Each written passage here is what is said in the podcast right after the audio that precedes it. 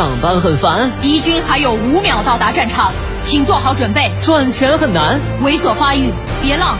未来希望渺茫，稳住，我们能赢。全军出击！别让琐碎暗淡了理想。来吧，这个午后给生活加点料。八八九午后加点料。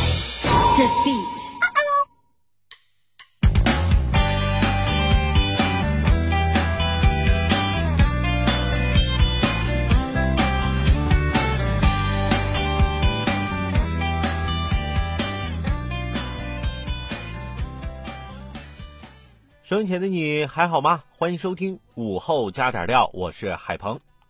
最近这两天啊，又是下雪又是降温的，可以说越来越有冬天的样子了。可我在第一次降温的时候就成功感冒了，到现在都没好利索。这感冒要是再不好的话，我感觉我喝止咳糖浆都要把自己喝胖了。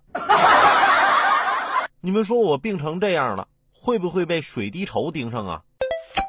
近日。一段卧底水滴筹视频显示，互联网筹款平台水滴筹在超过四十个城市的医院派驻地推人员，他们常自称志愿者，逐个病房引导患者发起筹款。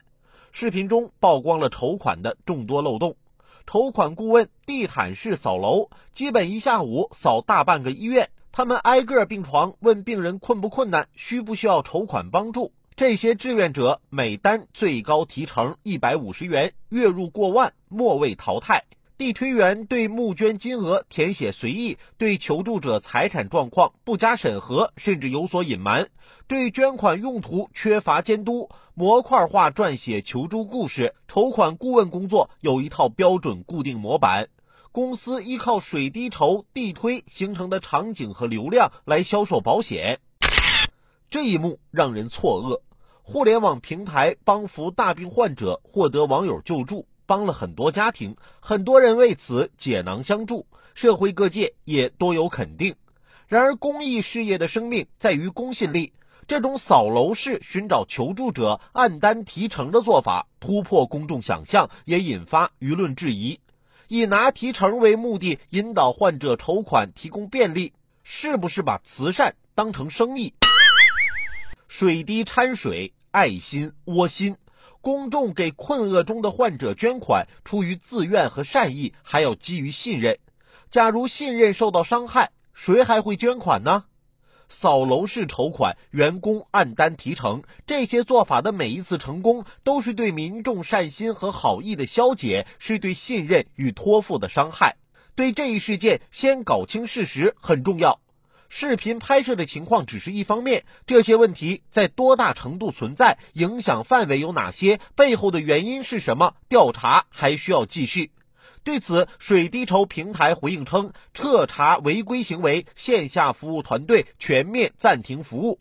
我们期待平台公布更多事实，也期待监管部门能介入调查，还原真相。筹款平台需要靠善心滋养，而非业绩刷单来激励。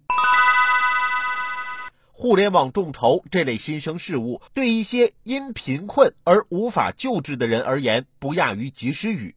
但这种救助模式要持续发展，就必须严格规范流程和管理，铲除违规行为滋生的土壤。